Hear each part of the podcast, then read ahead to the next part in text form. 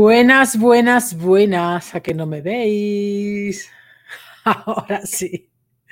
¿Qué tal? ¿Cómo estáis, chicos, chicas?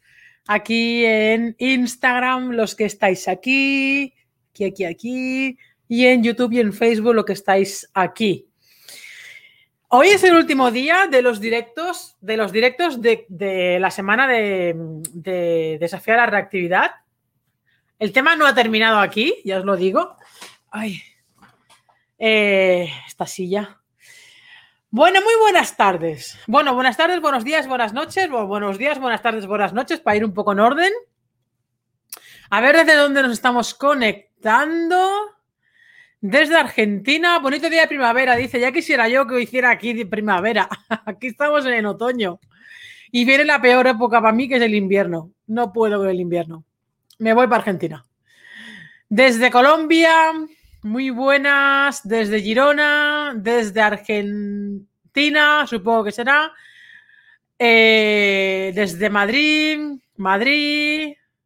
Muy buenas, buenas, buenas, buenas, buenas. Desde Zaragoza, Rosas, Girona, Uruguay. Hola. Dice gran maestra, no, no. México, a ver, también aquí desde Instagram, México, Uruguay, madre mía, pero qué internacionales que nos estamos volviendo. Eh, uy, uy, uy, cuánta gente. y aquí en Instagram me es más complicado. Andorra, uy, desde Andorra, mira, qué guay. Desde Zaragoza, Argentina, México, más Argentina, más Madrid, bueno, bueno, bueno, Perú. Vamos a dibujar un mapa entero aquí, ¿eh? Bueno, muy buenos, Castellón, más Madrid, caray con Madrid. Estáis aquí, aquí a full, ¿eh? Castellón, esto ya lo he dicho. Eh, bueno, hoy es el último día de la semana de Desafío la Reactividad en cuanto a los directos. Recordar que mañana, mañana es el día de Mañana es el día de, en mayúscula, mañana es el día del webinar. Mañana es un día súper especial. Os voy a decir una cosa, aquí, ahora que no nos oye nadie. Hay más de 4.000 personas inscritas al webinar. Yo me, muero con tanta gente. Eh, si no te has apuntado, inscríbete. Está en la cajilla de descripción de Facebook, de YouTube y en Instagram lo tienes en el, en el, en la bio, eh, yo mm, voy a estar muy nerviosa porque nunca he hablado para tanta gente. bueno, hay inscritas cuatro, más de 4.000 personas. Eh, siempre al directo acuden menos eh, y luego lo ven en las grabaciones. ahora, os digo una cosa. Si podéis ir al directo, muchísimo mejor. Y os voy a decir por qué. Porque va a haber una cosa muy especial que las personas que estén en el directo van a tener mucha ventaja. Entonces, ah, nada más que veas el webinar un día después, muy posiblemente quizás esa ventaja ya no la tengas. Entonces, simplemente es una recomendación. Si no podéis por horario, verlo lo, antes posible eh, para, para, no perderos nada, porque además la grabación del webinar no va a estar eternamente, va a estar solamente por unos días. Em, pero bueno, que sepáis que me hace muchísima ilu, se me están haciendo los ojitos eh, chiribitas en el sentido de, qué mareo, porque me imagino a 4.000 personas delante con una silla y yo creo que me da un infarto del miedo al, hablar en público. Menos mal que, menos mal que hablando en una cámara online no, no, no, no, no os veo. sinceramente. Porque si yo veo a 4.000 personas, yo me, escondo debajo de la alfombra. Creo que salgo por la puerta pitando, pero vamos, echando leche. Digo, madre mía, madre mía, madre mía, madre mía. Entonces, bueno, yo sé que estáis ahí, que están los, todos los ojitos y los oídos ahí, pero el hecho, sinceramente, de no ver los ojos mirándome directamente, me, me, va a dar la tranquilidad para poder hablar sin ponerme tan nerviosa, aunque evidentemente cada vez que...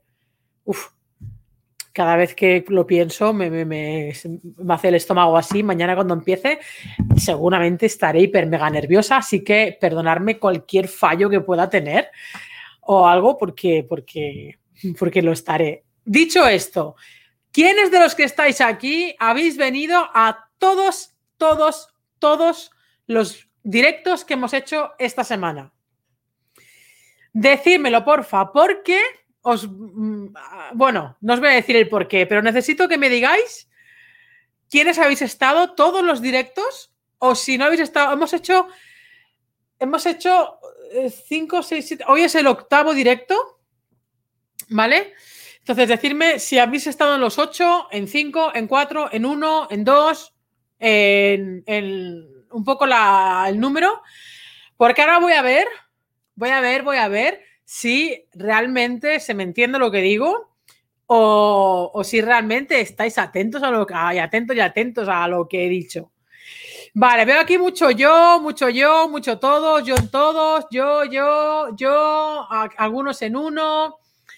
Venga, así, antes de empezar con el tema, que el tema de hoy, cinco minutos, tres, todos, a los, tres, a los, los tres primeros, en diferido. Bueno, bueno, todos menos ayer, Vale. Estuve presente, pero me faltó tres. Bueno, los tenéis grabados en Instagram, los tenéis grabados en Facebook y los tenéis grabados en YouTube. ¿Vale? Con lo cual, esos sí que van a estar ahí eternamente. Eh, a no ser que se caiga como se cayó ayer Facebook e Instagram, pero siempre nos quedará YouTube, donde supuestamente no coincidirán las plataformas caídas. Ah, venga, necesito eh, Mm, poneros un mini examen de a ver si realmente hemos, hemos atendido y hemos fijado el aprendizaje. Eh, ¿Qué diferencia hay entre un perro reactivo y un perro agresivo? Venga, gracias Francisco. venga, venga, venga, venga. ¿Quién de los que habéis estado todos los días me sabe decir la diferencia entre un perro con una conducta agresiva y un perro con una conducta eh, reactiva. Vamos a ver si, si, tengo que volver al primer directo o podemos seguir. A ver, agresivo tiene intención de hacer daño. Bueno, tiene la intención de atacar directamente. Reactivo, no, el reactivo no. La intención. Muy bien. La intención, la intención. Un perro reactivo reacciona a un estímulo, sí. Eh, el agresivo va directo a morder. La gestión emocional. Mm, no, la gestión emocional no va por ahí. No, es la diferencia entre uno y otro. El perro reactivo no tiene intención de atacar. Reactivo es cuando el perro reacciona de forma exagerada a un estímulo. Vale, pero ¿qué intención Secocan tiene de diferente? Eh, el perro reactivo, vale. Vale, veo que, a grosso modo, bastante, bastante, bastante bien. ¿Cuáles son aquellos factores que pueden estar detrás de la reactividad? Nombradme algunos. O los que veáis también que tienen vuestros perros. El perro con una contra agresiva ataca, el reactivo no. La intencionalidad, el reactivo no tiene intención de daño, el miedoso es miedoso, por eso reacciona, el agresivo si va a hacer daño. A ver, reactividad circunstancial, agresividad viene con él. Mm, no, no tiene por qué, Silvia, ¿eh? La agresividad se puede forjar también, ¿eh? ¿eh? miedo, miedo, inseguridad, miedo, inseguridad, miedo, inseguridad, eh, miedo, la casación de mi perro. Eh, vale, porque ahí ha habido un, un, factor hormonal ahí, miedo, frustración, inseguridad, miedo, inseguridad, protección, ansiedad por socializar y no saber cómo, inseguridad, falta de cualidades sociales, inseguridad, frustración, buenas desde Manjeu, diversos motivos. Claro, pero Fernando, ¿cuáles? Detrás está la mala gestión de emociones y de correa del dueño, miedo, frustración, siempre miedo, exceso, miedo, inseguridad, emoción descontrolada, falta de habilidades sociales, miedo, frustración, inseguridad, temor. Veo mucha, mucho miedo, mucho miedo, inseguridad, frustración, pero hay una de las, de las, de una de las importantes que os dije que ninguno me lo estáis diciendo. Hay una, todas estas que me estáis diciendo son correctas, pero recordar que había una que no se suele mirar y fijaos si no se suele mirar que ninguno me la estáis diciendo vale que puede ser que no sea por vuestro caso, pero eh, quitando vuestro caso eh, al lado, o sea, poniendo vuestro caso individual al lado, dentro de las, de las, de, la, de los factores o las causas, estuvimos hablando de varias que estáis diciendo, pero hay una que es muy especial porque tiene una revelancia que no se mira. Ahí está. Problemas de salud. La salud, dolor, dolor en el perro, problemas de salud, enfermedad. No os olvidéis de esta parte. ¿Vale? No os olvidéis de esta parte con respecto al dolor o la enfermedad. Un perro puede generar, puede, eh, puede empezar a tener reacciones reactivas teniendo como causa principal un dolor, una enfermedad, una molestia, un brote alérgico, etcétera. Es decir, algo relacionado con la salud. Y esto no lo tenemos que dejar atrás.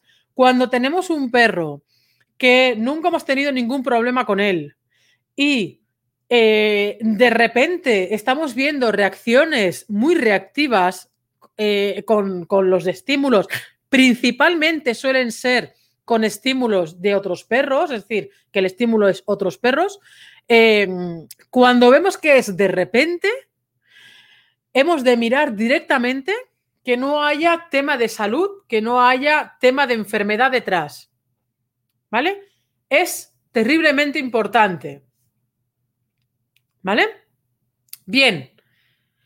Ah, vale. ¿Qué tipo de. ¿Cuáles son las emociones que tenemos en común los perros y las personas? Los mamíferos en general. Pero hablando de perros y personas. ¿Cuáles son esas emociones que tenemos en común?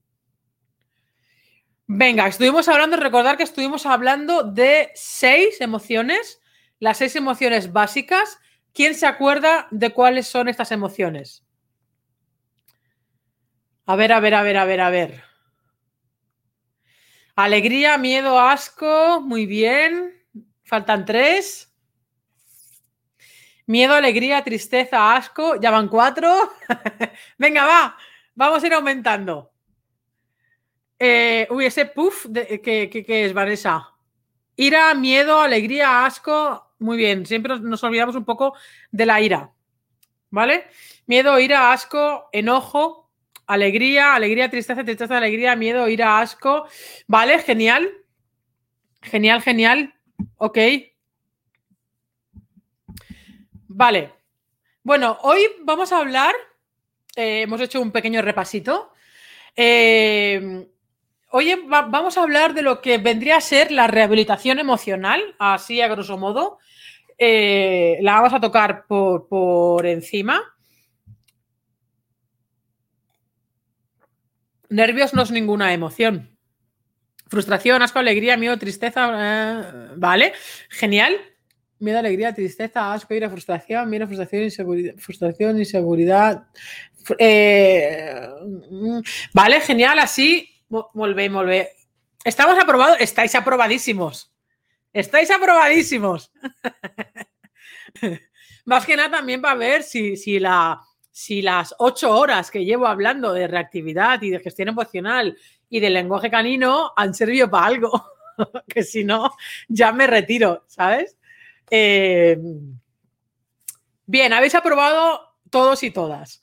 Todos habéis aportado cositas muy bien, hoy vamos a hablar de la rehabilitación emocional. ¿Y qué es la rehabilitación emocional?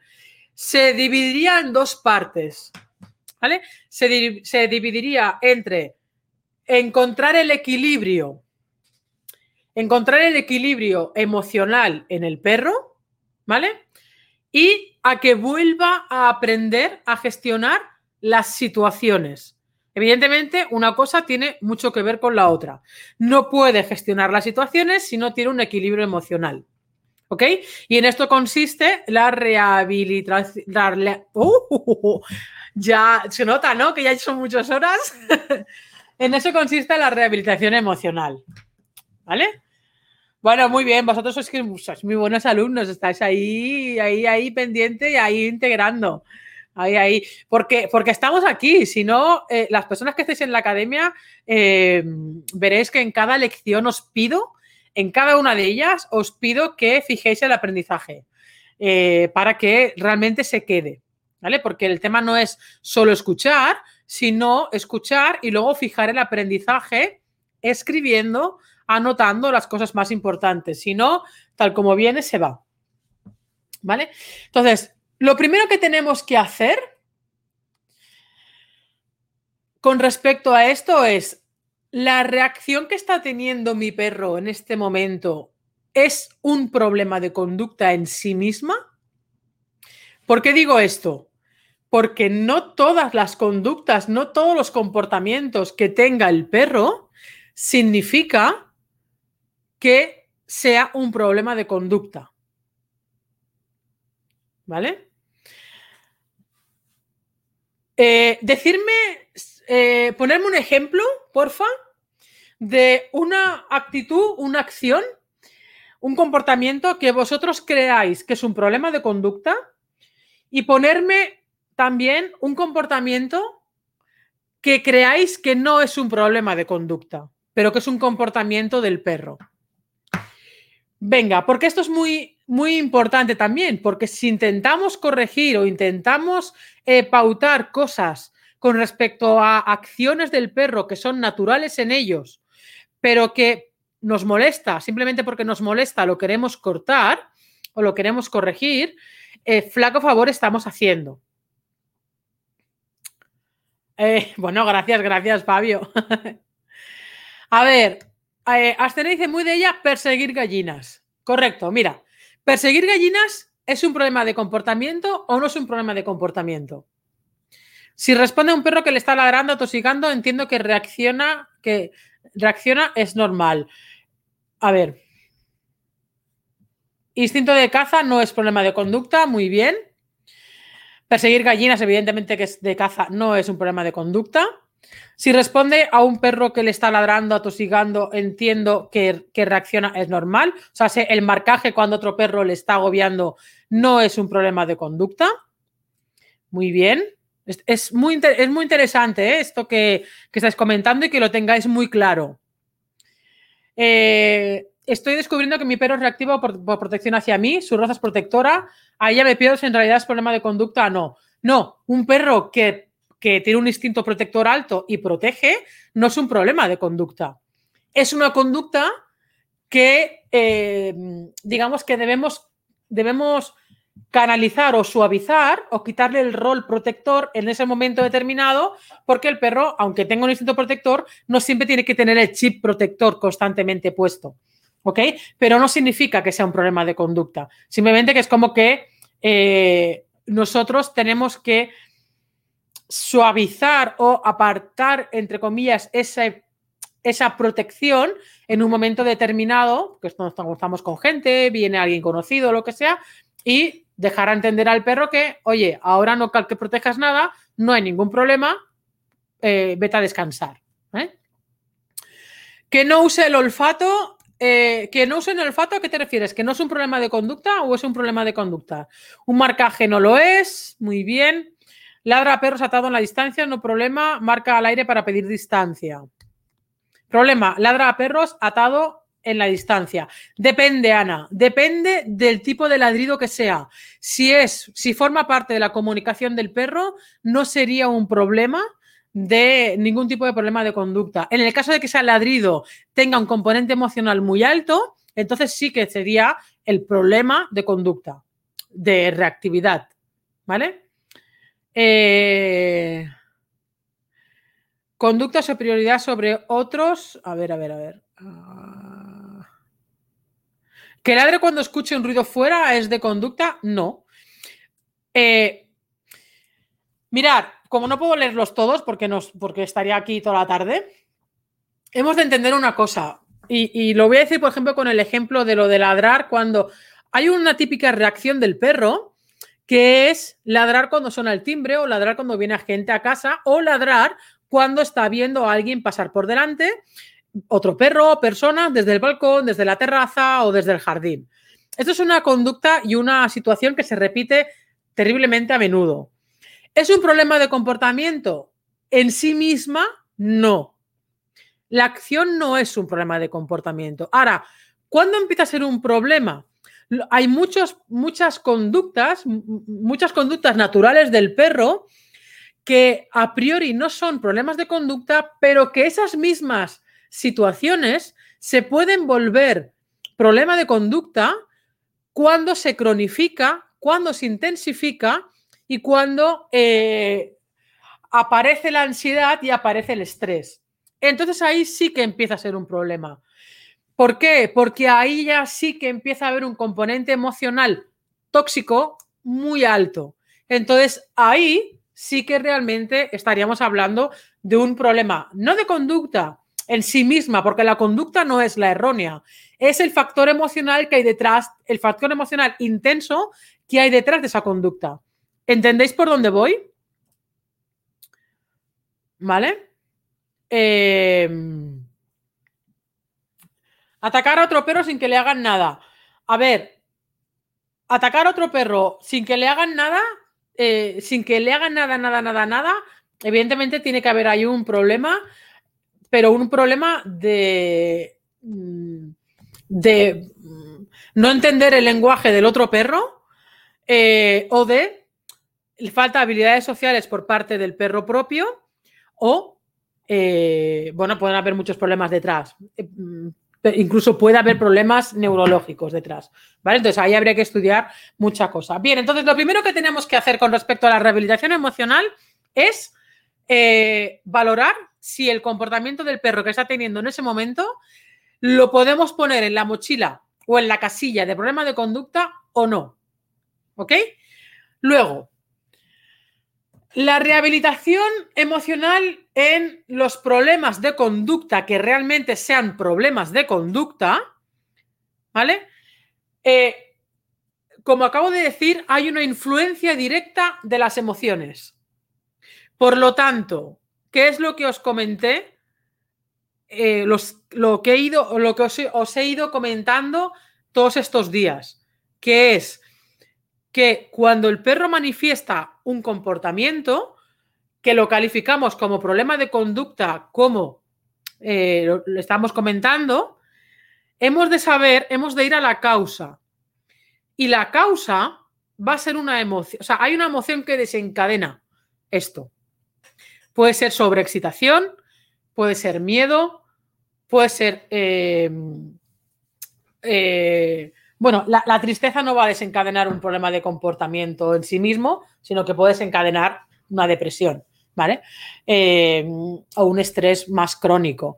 Pero dentro de las emociones, la ira, la alegría eh, y el miedo van a ser tres emociones que van a desencadenar, que pueden desencadenar, y normalmente un perro que tiene miedo, bueno, el miedo entre comillas, pero un perro que tiene ira y un perro que tiene... Eh, ¿Cuál he dicho? ¿Cuál, ahí, ¿cuál acabo de decir ahora? Ah, sobreexcitación. Bueno, la sobreexcitación puede venir de la alegría. O sea, la emoción de la alegría puede, puede desencadenar en sobreexcitación y esa sobreexcitación ir a parar a una reacción exagerada, por ejemplo, casos de reactividad en los que por, por falta de habilidades sociales, eh, generalmente por falta de habilidades sociales, quiere conocer o simplemente por sobreexcitación, por no saber controlar esa emoción de alegría, quiere conocer al otro perro y, eh, pero se vuelve medio loco queriendo conocer al otro perro, ¿vale? Entonces ahí vendría a ser una de las reacciones. Y la ira y el miedo, entre comillas, porque el miedo no siempre desencadena reacciones, pero la ira sí que va a desencadenar reacciones y reacciones fuertes, reacciones de mucho cabreo, ¿vale? Que veremos mañana en el webinar, veremos algunos vídeos de perros con ira, ¿ok? Y con perros con mucha frustración y vamos a ver cómo se desencadena esa, esa reacción. Entonces, eh, hemos de saber qué emoción está desencadenando la acción de nuestro perro, porque esto va a condicionar muy mucho el cómo vamos a trabajar con nuestro perro. Luego, eh, otra cosa importante que ya lo hemos hablado también eh, es el tema de la comunicación canina, es decir, el saber interpretar realmente el lenguaje del perro. Hay mucha confusión en el lenguaje del perro. Eh, el libro de señales de calma de la Turek Rugas es un libro que tuvo mucha repercusión, en principio positiva, ¿ok? Pero sinceramente creo que dentro de que tiene su lado positivo, de que es enseñar un poquito el lenguaje canino, también creo que ha hecho parte eh, de, influencia negativa Eh, ¿Por qué? Porque se tacha las, las señales del cuerpo, del cuerpo del perro como si fuera un diccionario. Es decir, el perro cuando bosteza significa esto, el perro cuando mueve la cola significa esto, el perro cuando mira para otro lado significa esto, o el perro cuando hace esta cosa, otra cosa significa lo otro. Y da como un significado o una, o una, o, una descripción muy, digo, muy de diccionario. Y realmente el lenguaje del perro no es un diccionario con respuestas cortas y precisas. El lenguaje del perro es muy rico en matices.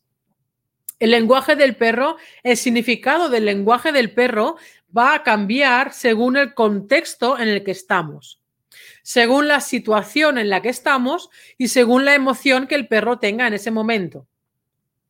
¿Vale?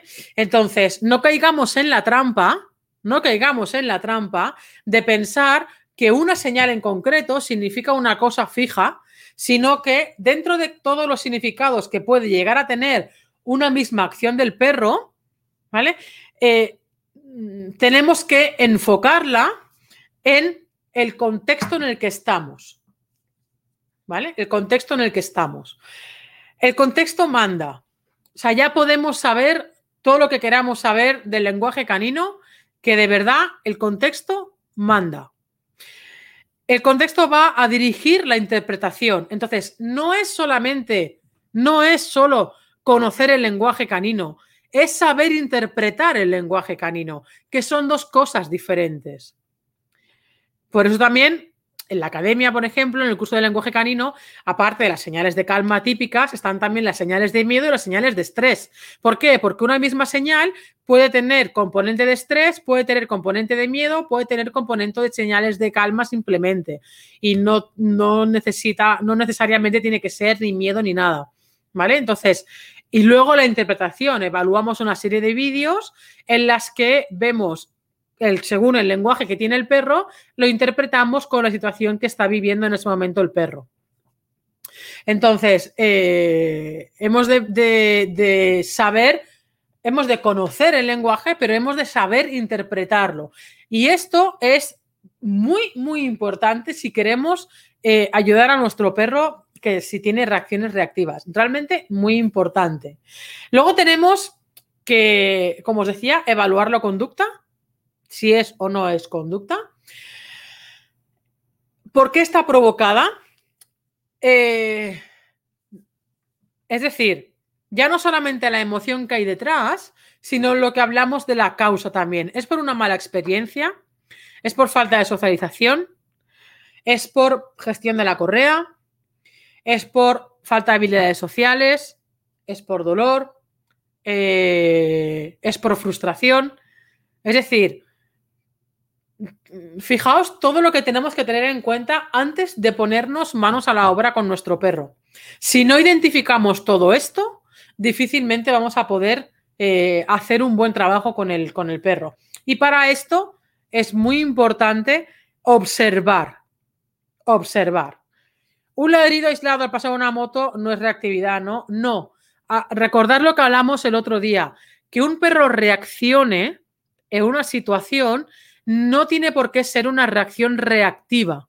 La reacción reactiva es una reacción muy defensiva, muy defensiva ofensiva, por llamarlo de alguna manera. O sea, mm, eh, siempre y cuando haya un componente de rabia o de ira ahí. En el caso de que sea sobreexcitación, evidentemente ni es ofensiva ni es defensiva, simplemente es una reacción hacia adelante porque quiere, quiere, pero luego eso tiende a llevar a la frustración.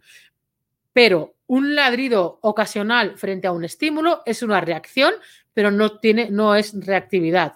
Un perro que ve a otro perro y ladra sin un componente emocional intenso, tampoco se, puede o se debería considerar reactividad, porque que un perro se comunique con, con otro perro no significa que sea una reacción reactiva.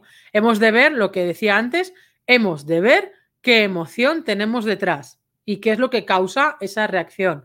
En el caso de que sea un perro que tengamos miedo, que tenga miedo, un perro que tiene miedo puede tener en un momento determinado una reacción de miedo, pero puntual, y esa reacción de miedo puntual que es normalmente eh, muy de tirarse para atrás o de huir, esas reacciones no se pueden meter en, la, en el saco de la reactividad tampoco. ¿Vale? Es importante distinguir todo esto.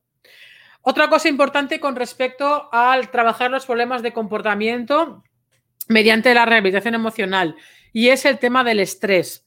Lo hemos estado hablando estos días. El tema del estrés es realmente muy importante.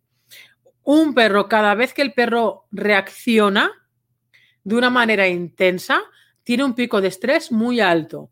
Un perro que no para de reaccionar una vez tras otra, una vez tras otra, una vez tras otra, es un perro que está acumulando un estrés muy, muy alto dentro de su organismo. El estrés es acumulativo y tarda horas, semanas, eh, horas, días o semanas o incluso meses, depende del tiempo que lleve el perro con reacciones muy intensas y con un estrés muy alto, puede tardar todo este tiempo en eh, rebajar ese estrés del cuerpo.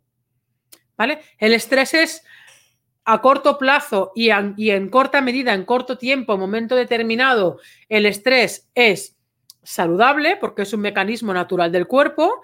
El estrés agudo son momentos puntuales, todos los tenemos en cualquier momento de nuestros días o de nuestra vida, ¿vale? Es un mecanismo de defensa que tiene nuestro organismo, nuestro cuerpo, pero una vez se vuelve patológico, el estrés aquí ya es muy negativo a nivel emocional, muy negativo a nivel de salud y muy negativo a nivel de aprendizaje del perro. Recordar la parte de la cognición y la emoción. A más estrés, más emoción. Más a más emoción, más estrés. A más emoción, menos cognición, menos capacidad de aprendizaje. ¿Vale? Con lo cual, si nosotros lo que queremos en el perro, si lo que buscamos en el perro eh, es un componente de aprendizaje, hemos de bajar sus niveles de estrés y hemos de rebajar bastante la emoción con la que está reaccionando. ¿Has tenido algún caso que ha necesitado medicación? Yo no soy partidaria de medicar. Personalmente no soy partidaria de medicar. Eh, mm, no soy partidaria. Eh, yo creo que si se hace una, una si se hace una buena reducción de estrés, eh, muy posiblemente no necesite medicación. También puede depender del entorno en el que esté viviendo y de la capacidad que haya de poder rehabilitar en ese entorno, pero siempre pueden haber opciones. Lo que pasa es que esas opciones pueden ser incómodas para la persona porque a lo mejor va a requerir de horarios o de tareas que son incómodas para nuestro día a día, pero realmente se puede. Lo que pasa es que primero hay que hacer una... Em, una reducción de estrés. Otra cosa muy importante con respecto a, este tema de, la reactividad a la hora de rehabilitar eh, emocionalmente al perro es el tema de tener en cuenta la genética de nuestro perro. La genética de nuestro perro en cuanto a dos cosas, en cuanto a dos factores. A nivel de instintos, ¿vale? Porque si la reactividad que tiene nuestro perro es muy instintiva, como puede ser, por ejemplo, muchas veces, la gran mayoría de veces, las reactividades de los border collies o los pastores son reactividades muy relacionadas con el instinto. Instinto de pastoreo, que como no lo tienen satisfecho, no lo tienen cubierto, pastorean todo aquello que se mueve por la ciudad. Y ahí tiene un componente emocional muy alto porque tiene un estrés muy alto. En cambio, cuando un perro pastor pastorea, eh, pastorea, pero no tiene ningún tipo de estrés. Entonces, es diferente la canalización de, de ese instinto. Entonces, eh, valorar muy bien la parte genética del instinto y valorar muy bien la parte genética de sensibilidad, de sensibilidad a los estímulos, de sensibilidad a todo lo que tiene a, nuestro alrededor. No es lo mismo la sensibilidad de un perro eh, ya que estamos, de un perro tipo border collie o de un tipo perro pastor en general o de un tipo perro, eh, un, bretón o, un podenco, tipo perros así que son genéticamente más sensibles. Eh, que otro tipo de perros, como puede ser un pastor alemán, como puede ser un, un Rottweiler, como puede ser un mastín, como puede ser un labrador, etcétera, ¿no? Eh, hay perros que son más rudos, que son más, eh, como digo yo, de campo, hay más de campo que una bellota. Entonces, son perros, wow, que son perros muy preparados para, para la recepción de estímulos. Son perros generalmente muy seguros de sí mismos a nivel genético. ¿eh? entonces, y luego tenemos perros más sensibles de lo habitual, como son estos perros que eh, este tipo de perros que acabo de ver, de comentar. Y esto es terriblemente importante, ¿por qué? Porque la exposición a los estímulos que vamos a tener que hacer, la frecuencia que vamos a tener que hacer, las distancias que vamos a tener que manejar, que recordar que estuvimos hablando de las cuatro distancias de la reactividad, la observación, la focalización, la, la, la observación, incomodidad, focalización y reacción ¿vale? Estas cuatro distancias van a depender mucho no solamente del entorno en el que estemos, sino también de la sensibilidad que tenga nuestro perro. A nivel genético y a nivel de individuo, ¿vale? Porque la parte también de individuo va a tener mucho que ver con la parte de socialización, el cómo eh, haya tenido la socialización el perro. ¿Ok? Yo me he encontrado muchos casos de perros eh, border collies, porque digo, son los números unos en inteligencia, pero también son los números uno en reactividad, por desgracia, ¿no? Se han ganado ese pedestal. Eh, y muchos de estos, y muchos de, estas reactividades vienen no solamente por el tema de pastoreo, también por el tema de miedo, pero también por el tema de la alta sensibilidad que tienen, porque son muy sensibles, eh, porque son muy visuales y muy auditivos, y se hace una socialización incorrecta en cuanto a demasiada socialización, demasiada exposición a estímulos. Y, ese perro no puede gestionar todos los estímulos que le están viniendo y al final eh, lo que hace es generar unas conductas reactivas frente a todo aquello que no sabe y que no puede gestionar. Entonces, muy en cuenta el tema de la sensibilidad de cada perro que tengamos. Y si tenemos tres, eh, cada perro veremos que tendrá una sensibilidad diferente a los mismos estímulos, incluso con la misma socialización, pero a nivel genético tendrán diferentes sensibilidades. ¿Vale?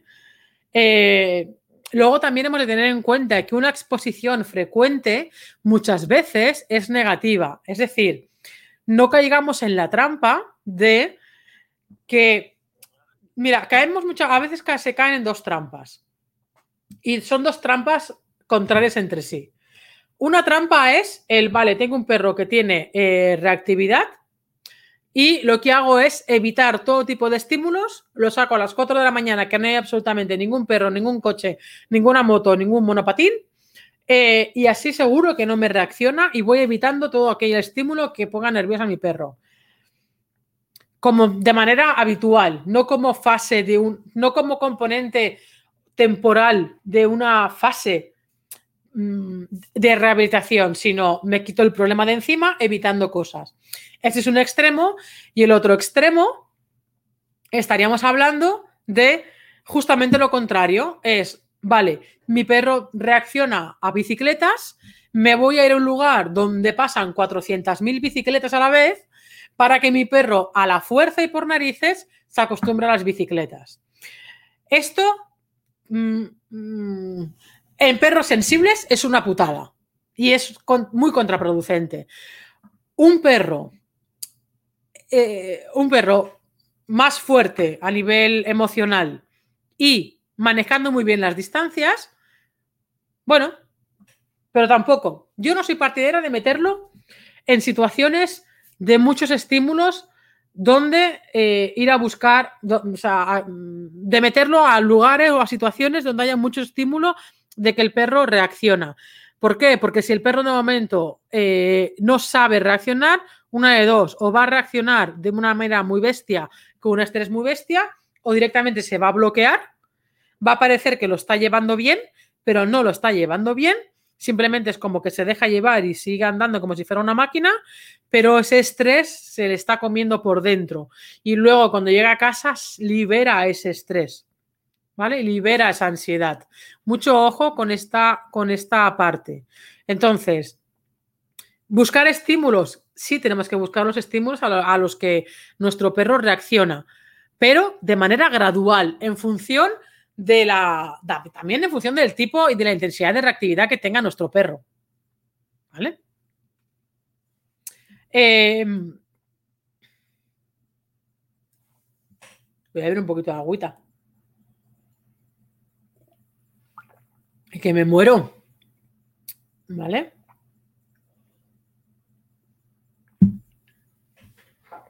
Entonces, ¿qué os recomiendo? ¿Qué os voy a recomendar? Os voy a recomendar que lo primero, satisfacer las necesidades del perro. como perro, eh, como individuo y como raza. ¿Vale? Satisfacer las necesidades que tiene. Tenemos que ver qué tipo de instintos tiene nuestro perro y si es un instinto de caza, satisfacer el instinto de caza en la medida de lo posible. Si es un instinto de pastoreo, si podemos pastorear, genial. Si podemos llevarlo a algún sitio donde pastoree, genial. Si no, vamos a buscar una alternativa. Ya sabéis la alternativa que yo os propongo, que es em, general para todos los perros, que es la parte olfativa, porque recordemos que ya lo estuvimos diciendo el otro día, que la parte olfativa tiene un componente emocional, de respuesta emocional, y tiene una respuesta cognitiva. ¿Ok? ¿Quién sabría decirme de los que estáis aquí? De esto del componente de la parte de la parte olfativa, que esto lo hemos dado lo dimos en la, en la sesión de olfato, pero también lo hemos estado comentando estos días. Decirme, por favor, las personas que estáis aquí, que habéis acudido a los directos, a ver si os acordáis, por qué es importante la parte olfativa. ¿Por qué eh, ¿qué dos componentes une?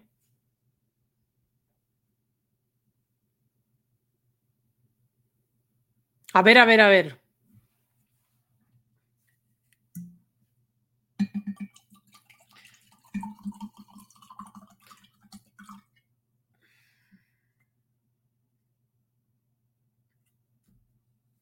Mira, mira, que voy a poner aquí sobresalientes a, aquí a doquier, ¿vale?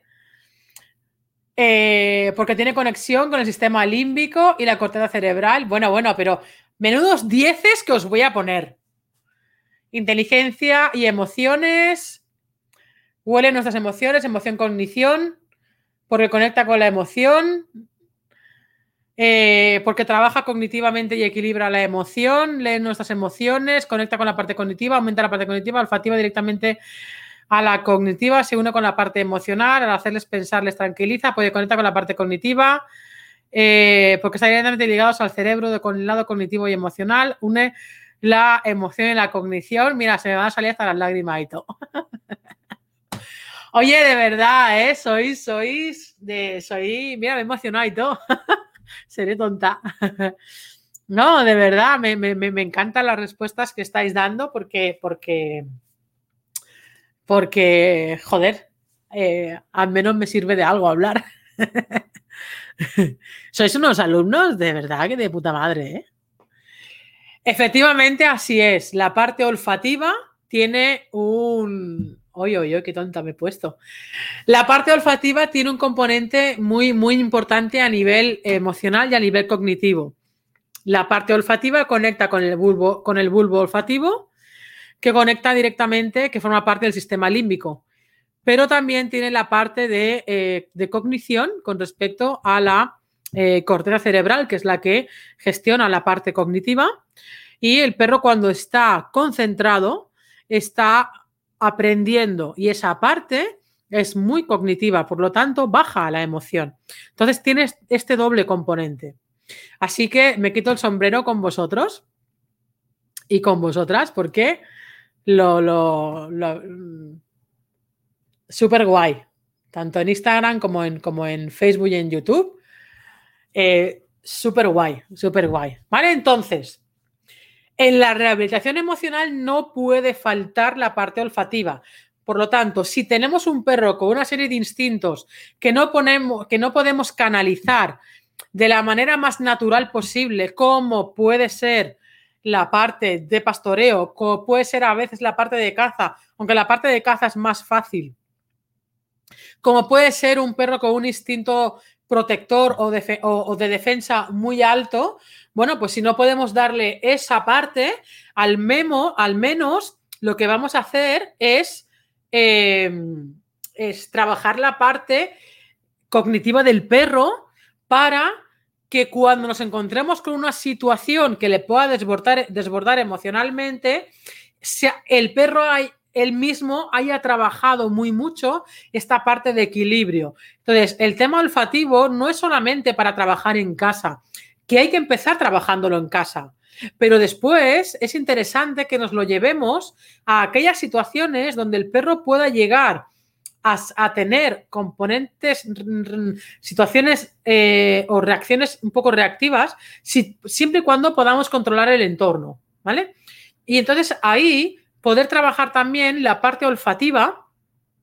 E incluso ya os comenté, pero esto ya es como una fase muy, muy, muy avanzada, que sería la parte de anclar eh, olores con emociones. Y esas emociones que tengan que ver con vivencias, con experiencias, ¿vale? Pero esto ya sería un, como un plus, plus, plus. ¿Ok?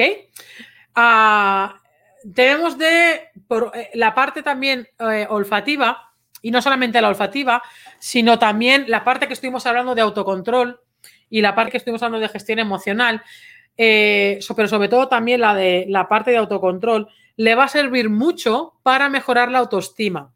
Un perro con, una autoestima muy alta o con una, autoestima buena es un perro que va a, a estar más seguro de sí mismo. Por lo tanto, a los perros que son reactivos por un componente de miedo, viene muy bien trabajar la parte de autocontrol, la parte de autocontrol a todos, pero eh, especialmente a los perros que tienen miedos o inseguridades, es muy importante trabajar esta parte, no solamente mediante autocontrol, sino también con trabajos de olfato y también, por ejemplo, con trabajos de propiocepción, con ejercicios de propiocepción. ¿Por qué? Porque son esas situaciones en las que estamos haciendo que el perro se concentre, pero no que se concentre en mí, para hacer algo, sino que se concentre en él mismo.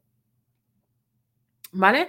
Por eso es diferente, por eso a mí no me veréis trabajando el autocontrol o trabajando más bien, eh, no, el autocontrol, trabajando la parte de concentración, no me veréis, no me veréis creo que jamás, eh, hacerlo mediante habilidades o mediante obediencia. ¿Por qué? Porque yo lo que quiero es que el perro se concentre en él o en la actividad que está haciendo, no que se concentre en las órdenes que yo le estoy dando. Cuando un perro está buscando, está tomando sus propias decisiones a la hora de la búsqueda, se está concentrando él. A la hora de hacer percepción, se tiene que concentrar en el equilibrio de su cuerpo, no se tiene que concentrar en lo que yo le estoy diciendo. ¿Vale? Entonces, es como, como un mayor reto a nivel mental para mejorar la autoestima. ¿Ok? Ah, tenemos que dejar que tomen también sus propias decisiones dentro de las opciones que tengamos y dentro de que previamente a esto hayamos hecho un buen trabajo de autocontrol, es decir, hayamos permitido al perro que se autocontrole por sí mismo en aquellas situaciones que le puede, que le lleve a, a reaccionar con un impulso grande.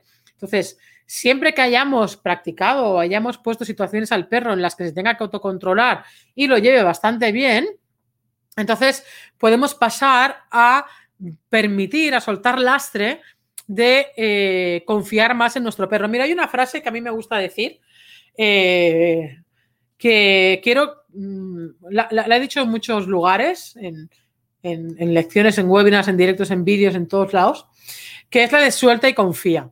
Cuando digo suelta y confía, no me refiero a soltar la correa. Me, me, refiero a soltar el control del perro. ¿Vale? A dejar de controlar tanto al perro mediante órdenes, con un control muy bestia, dejar de, dejar de lado el control para permitirle al perro que él mismo vaya tomando decisiones. Insisto, esto tiene que ser en situaciones que nosotros veamos, que nosotros hayamos analizado que evidentemente no corre ninguna, ningún peligro ni la vida de mi perro, ni la vida de la otra persona o del otro perro, ¿vale? Ni la mía tampoco. Y entonces poderle dar, eh, poderle dar esa, ese recurso interno em, ese recurso interno al perro. ¿Ok? Por eso digo de lo de soltar y confiar. Contra más soltemos el control del perro, siempre, insisto, eh, hay que, hay que, mm, tenemos que utilizar mucho sentido común. ¿Ok? No me vengáis con que, ah, que ahora vais a tarde, vais a ir al parque y el perro se va a pelear con otro perro y vas a decir, no, no, si me han dicho que hay que dejar al perro que tome sus decisiones, que me han dicho que lo tengo que soltar. No, ¿vale? Todo en el contexto que tiene que estar. Cuando digo soltar y confiar, insisto, es soltar lastre de control, pero previamente hemos tenido que estar haciendo una serie de situaciones, claro, las situaciones no las hacemos, sino provocando situaciones o viviendo situaciones en las que trabajamos, el, perro va trabajando el autocontrol de, él mismo, analizando las situaciones y lo que os decía el otro día de, mirar y ver qué respuesta eh, tú le das, ¿vale? Recordar que simplemente con un muy bien eh, de lenguaje corporal ya es suficiente, ¿vale? Eh, entonces, vigilemos, no nos volvamos locos y digamos, ¡ah, Y lo soltamos. No.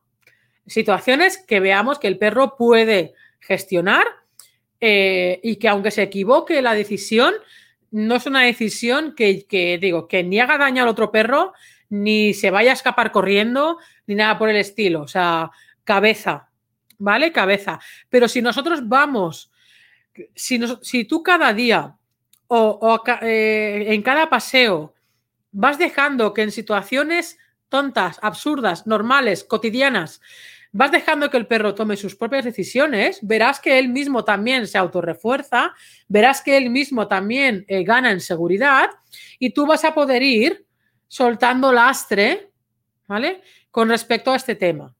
De esta manera, el perro va a tener sus propias herramientas internas a la hora de, gestionar las situaciones internas y que analice el perro por sí solo la situación y él vea qué hago. ¿Me tiro para atrás? ¿Me tiro para adelante? ¿Voy a conocer al perro? No. ¿Lo miro? ¿No lo miro? ¿Me siento? No, pero que lo haga él. Nosotros le vamos a echar una mano. Pero ellos, si os fijáis, estando sueltos, gestionan mucho mejor las situaciones que cuando van con nosotros. Y esto nos tiene que hacer eh, reflexionar muchísimo. ¿Por qué cuando un perro está suelto gestiona mucho mejor y por qué cuando un perro está atado gestiona mucho peor? Y evidentemente, ¿qué diferencia hay entre una situación y otra? Ah, adivinad. la correa y nosotros. Así que algo tendrá que ver la correa y algo tendrá que ver nosotros, tenemos que ver nosotros con respecto también a muchas reacciones que tiene nuestro perro. De ahí lo que hablamos estos días del tema de gestión emocional por parte nuestra, de un análisis emocional por parte nuestro, ¿ok? Para poder eh, aportar esa seguridad a nuestro perro, ¿ok? Tenemos que aprender a cambiar las emociones en los conflictos que hay o los conflictos que puedan haber. Por ejemplo, y con esto ya intento terminar porque nos vamos a la hora. Yo es que estoy flipando de la manera en que pasa el tiempo.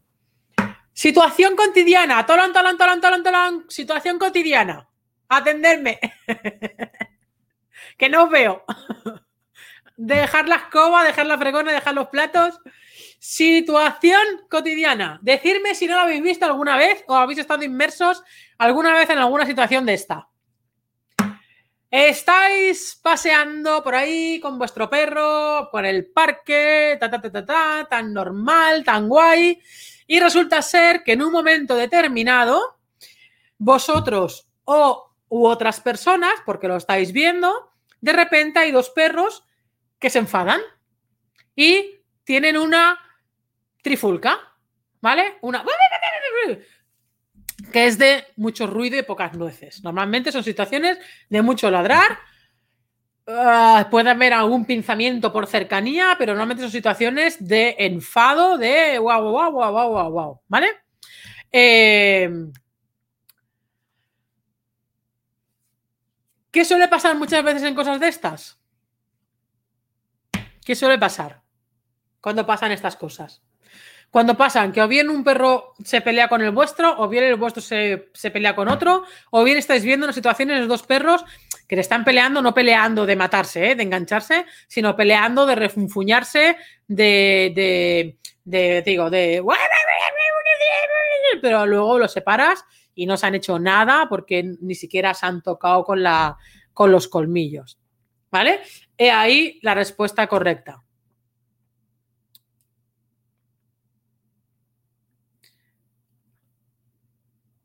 Vale, hay varias respuestas correctas. Hay una respuesta correcta que, sería esta, que se van con los perros enfadados. Esto no hay que hacerlo nunca, ¿vale? Dentro de, dentro de la siempre y cuando no tengas que llevar al perro veterinario, pero me refiero a estas trifulcas que tienen los perros de, de, mucha vocalización y poca historia, ¿vale? Luego otra sería que los humanos se meten por medio y se va todo de madre, esto también, ¿Vale? ¿Y qué tenemos que hacer? Mira, Alba lo dice. No lo digo yo, lo dice Alba. que nos metemos en medio y la liamos parda, que nos ponemos como si fuera una guerra y nos estresamos. Nos asustamos y jalamos la correa y nos vamos de ahí, que los dueños también se pelean. Hostia, como también se pelean los dueños a, puñetazos, ya apaga y vámonos. ¿Vale? ¿Qué es lo que hay que hacer en estos, en estos, en estos eh, momentos que entiendo que pueden ser tensos y entiendo que, eh, que no todo el mundo está preparado en ese momento para gestionar la situación. Por eso es importante que aprendamos a gestionarlas, ¿vale? Alba dice, hay que llevarlos a la calma antes de volver a casa para que no sea una mala experiencia para ellos. Hay muchas, los perros, fijaos, que los perros que son reactivos con perros mm, muy en concreto, con, un tipo de perro en concreto, siempre son, siempre son por una mala experiencia. ¿Y por qué son reactivos por una mala experiencia? Porque cuando ha pasado la mala experiencia, no hemos gestionado bien esa mala experiencia. Que dos perros se enfaden y discutan es completamente normal. Que dos personas discutan es completamente normal. Es que es completamente normal, ¿vale? Si es frecuente ya tendríamos que ir a un psicólogo. Pero en un momento dado es completamente normal. Entonces, no pasa nada porque dos perros se enfaden. Es que se enfaden, insisto, no que se ataquen. Son dos cosas diferentes. Una cosa son dos perros que se enganchan y otra cosa son dos perros que simplemente discuten. Hagamos muy bien la diferenciación, no ahora os flipéis y digáis, no es que la amiga ha dicho que que se peleen los perros es normal. No. Que se peleen, que enganchen, no es normal ahí, hay un problema. Que, que los perros, que dos perros se enfaden por un conflicto, por un recurso, por lo que sea, es completamente normal. En cualquier momento puede pasar. Incluso con perros que conviven juntos. En un momento determinado puede saltar la chispa y que haya ahí una discusión muy verbal. Pero lo que no tenemos que hacer nunca es irnos del lugar. Irnos del lugar. Eh, deberíamos, deberíamos, pero aquí tenemos que eh, intentar que la otra persona también esté por la labor, en la que, oye, pues nada, eh, cada uno coja su perro, nos quedamos a una distancia prudente uno del otro, calmamos a nuestro perro, que se calme el otro, también podemos caminar un poquito, tal y cual, ¿sabes? Que baje el nivel de estrés, que baje su nivel de ansiedad, que baje su nivel de excitación y en la medida de lo posible, cuando uno ya no esté enfocado en el otro, o sea, cuando ninguno de los dos tenga ya esa rabia para ir hacia el otro perro de manera tipo muelle, cuando ya vemos que cada uno va a su bola y que están calmados, yo soy partidera de, si en la medida que, que, podamos, volverlos a soltar y que vuelvan a interactuar si ellos quieren seguir interactuando y si no, poder estar en el mismo entorno sin que haya ningún problema y sin que tenga que haber eh, tampoco una interacción obligatoria entre ellos, simplemente que se aprendan a tolerar en el, ambiente, en plan, vale, tú allí, yo aquí, te voy mirando, pero oye, nos respetamos y punto. ¿Por qué? Porque esa, es, esa situación que puede ser negativa para uno de los dos perros o para los dos perros, ya no, ya no va a ser negativa para ninguno de los dos perros. Pero ¿qué pasa cuando un perro se pelea con otro, se enfada con otro y nos llevamos a los perros enfadados o nos llevamos al perro con miedo? ¿Qué pasa? Que esa experiencia se transforma en negativa. ¿Qué pasa cuando se transforma en negativa? Que, que, hay, veces, hay casos, depende, insisto, de cada perro, en los que a partir de ahí, hostia, es que un perro eh, mordió al mío o un, perro, o un perro revolcó al mío y a partir de ahí, eh, un pastor alemán por poner un ejemplo, y a partir de ahí mi perro es reactivo solo a pastores alemanes, o mi perro es reactivo solo a perros negros, o mi perro reactivo solo a perros pequeños porque se les rebotaron y tal y que cual. Y eso se ha transformado en una experiencia negativa. Entonces el perro generaliza la morfología del perro, del otro perro, y entra en, en, eh, en una acción defensiva, en una reacción defensiva, o sea, reactiva defensiva, en el sentido de antes de que tú me des, te doy yo, ¿vale? Ya como que lo pone en preaviso y ahí es donde empiezan a nacer, porque recordar que las reactividades, la reacción reactiva, no, un perro no nace con reacción reactiva. La, vamos cociendo a fuego lento durante la convivencia, durante los paseos. ¿Ok? Con lo cual, hemos de cambiar la emoción en el conflicto. Importantísimo cambiar la emoción en el conflicto, tanto del perro, de los perros, como nuestras. Si nosotros tenemos miedo, si nosotros estamos como un mar de, como una, vamos, como, como, una hoja que tiembla, si nosotros estamos enfadados, cabreados con la otra persona, con no sé qué, me cago en todo, agarra tu mano, pues imagínate la emoción que estamos transmitiendo también al perro. Si actuamos con sobreprotección al perro nuestro, ay, ay, ay, ay, ay, ay, ay, ay, pobrecito mío, qué tal y qué cual, y esto con los cachorros es mortal. ¿Vale? Hacer esto es mortal. Entonces, insisto, siempre y cuando sean situaciones de mucho vocerío, pero nada de dientes, ¿vale? Otra cosa diferente es un, enganche bien dado. Entonces, eso ya se, eso, insisto, eso ya eh, entraría dentro de los perros con, eh, con reacciones agresivas y esto ya sería un tema completamente aparte, con una metodología completamente aparte, con una manera de trabajar completamente aparte.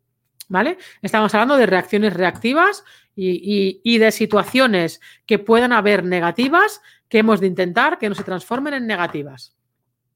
¿Vale? Hemos de irnos ahí con el perro tranquilo. Y luego ya por último, con lo que voy a decir, porque llevamos ya una horita, como digo, es el pasar tiempo de calidad con nuestro perro hemos de pasar tiempo de calidad con nuestro perro. Si tenemos más de uno, tenemos que individualizar también de vez en cuando los paseos para pasar tiempo de calidad con cada uno de ellos, porque cada uno de ellos es distinto y hemos de conocerle y hemos de pasar tiempo individual con los perros. ¿Vale? Esto forja el, el, vínculo, forja la confianza, eh, va a hacer que aprendamos mucho más de nuestro, de nuestro perro ¿vale? Que el perro eh, va a tener mucha más conexión con nosotros. Sí, eh, evidentemente si tenemos tres perros y siempre estamos con los tres, mm, el tiempo que invertimos en cada uno de ellos no, no, va a ser... Eh, no va a ser ni de calidad ni va a ser igual. ¿Por qué? Porque el tiempo que tenemos lo tenemos que repartir entre tres, entre tres. Que claro que tenemos que repartir entre tres, entre dos, etcétera. Pero tenemos que buscar momentos en los que estar de manera individual con ellos para, eh, para todo lo que acabo de decir ahora, que si no me repito mucho. Chicos, nos vamos a ir yendo porque eh, llevamos ya, como digo, una hora y cinco minutos. Ah, no me da tiempo a contestar. es que tropecientos mil comentarios. Paseo sin móvil. bueno, yo te diría, eh, Michael, paseo con móvil, pero en el bolsillo. El móvil creo que sí que lo tenemos que llevar siempre, eh, por si pasa cualquier emergencia, pero con el teléfono en el bolsillito, ¿vale? Eh, porque si pasa cualquier cosa, siempre tenemos que poder llamar o, o lo que sea. ¿Ok? Muchas gracias a todos vosotros. No me ha dado tiempo a leer muchas preguntas porque me he centrado hoy más en el contenido que quería decir.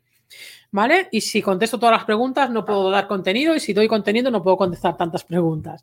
Pero la cosa sigue. Mañana nos vemos en el webinar.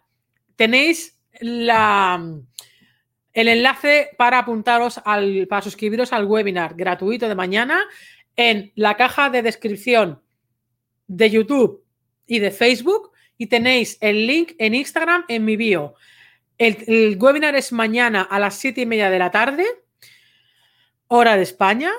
Ah, cuando os suscribáis os llegará un email. Mañana llegará un email. Mañana llegarán varios emails para recordar y para enviaros el, enlace, ¿vale? Para que no os despistéis. De todas formas, como con los emails, tampoco podemos asegurar bien, bien, bien que no vayan a carpetas ni a, ni a pestañas ni, ni por ahí. Eh, también os pongo el enlace al grupo de Telegram, que es única y exclusivamente para, eh, para todo esto de desafiar la reactividad, para toda la semana de desafiar la reactividad. Una vez se termine la semana, eh, ya ese grupo desaparecerá. Entonces, pero ese grupo de Telegram sirve para que en el caso de que se pierdan los emails por cualquier historia, poder recordaros ahí eh, todo este tema de, del horario y de, del webinar, del, del, replay, para poder ver la grabación, si no podéis venir al directo, etcétera. Recordad también que mañana es el día de la apertura de la academia, que ahora está cerrada, lleva dos semanas cerrada. Eh, se va a abrir solamente durante unos días para que podáis entrar, porque si toda esta semana os ha gustado, decidme si os ha gustado el contenido de esta semana, eh, porque si os ha gustado esta semana de contenido, pensar que esta semana de contenido está sacada de diferentes trocitos de cursos de la academia, de perlitas, ni siquiera cubren lecciones enteras. Son pequeñas perlas sacadas de diferentes cursos que hay en la academia. Entonces, si estas ocho horas que llevamos de todos los días que estamos haciendo estos directos eh, es interesante, ya os digo yo que, en la academia que hay 13 cursos completísimos, más 300.000 webinars grabados, más todas las novedades que van a haber con esta apertura, esta primera apertura de esta manera que vamos a hacer de manera puntual, que es abro puertas durante unos días, cierro y no voy a abrir después las puertas de la academia hasta pasado varios meses. Lo entenderéis todo mañana cuando lo explique, veréis que todo tiene un sentido, porque a todo lo que ya hay en la academia hay, va a haber un plus muchísimo más una vez se abran. Por eso quería hacer este cambio. Eh, mañana será con enlace, exactamente. Mañana os enviaré el enlace por email a las personas que os habéis inscrito. Lo enviaré por email y lo recordaré por Telegram. ¿Ok? Por si acaso se ha perdido. Entonces, nos vemos mañana. No faltéis, si podéis venir al directo lo vais a aprovechar mucho más porque vais a poder preguntar en un momento determinado. Eh, habrá un tiempo de preguntas y respuestas que dependiendo de la gente que haya, pues dará más tiempo o menos tiempo. Pero luego voy a seguir haciendo eh, conexiones eh, de preguntas y respuestas, ¿ok? Así que os recomiendo que vengáis mañana porque así vais a poder aprovechar muy bien una de las cosas que hay para solamente la, para esta primera apertura de, de la academia. Así que nada, nos vemos mañana. Mil gracias por haber estado aquí, gente de Instagram. Mil gracias por haber estado aquí, gente de Facebook y gente de YouTube. Millones de gracias. El tiempo vale oro. Así que muchas gracias por haber estado aquí. Y nos vemos mañana a las siete y media. Y yo me muero de nervios con la cantidad de personas que somos ya inscritas. Más de 4.100 y pico de personas inscritas en el webinar. Muero, muero, muero, muero de emoción, muero de nervios, muero, muero, muero de la sorpresa de la, de la, de la respuesta que, que, que, estáis dando. Y también me ha encantado, me ha fascinado las respuestas que habéis ido dando a las preguntas sobre el tema del contenido de todos estos días, porque eh, eso me demuestra, uno, que estáis atentas y atentos, y, dos, que realmente eh, integráis el conocimiento que se, que se os da, que no siempre eh, que no siempre es así. Entonces, me quito el sombrero por todas vosotras, por todos vosotros. Y nada más, nos vemos mañana. Millones de gracias. Nos vemos Instagram. Os dejo por aquí. Nos vemos mañana, ¿eh? Paso lista. Y chicos y chicas de YouTube y chicos y chicas de Facebook, si estáis en YouTube, suscribiros al canal que es totalmente gratuito. Es algo muy fácil para vosotros y muy grande para mí, eh, porque me hacéis expandir el mensaje y, Y por supuesto, compartir el vídeo si queréis, y estos vídeos que hemos estado teniendo, si os ha sido interesante y todo, eh, compartirlo con familiares o con conocidos que, creáis que les pueda ayudar. Y, y, nada más, que nos vemos mañana. Que mil gracias por haber estado por aquí.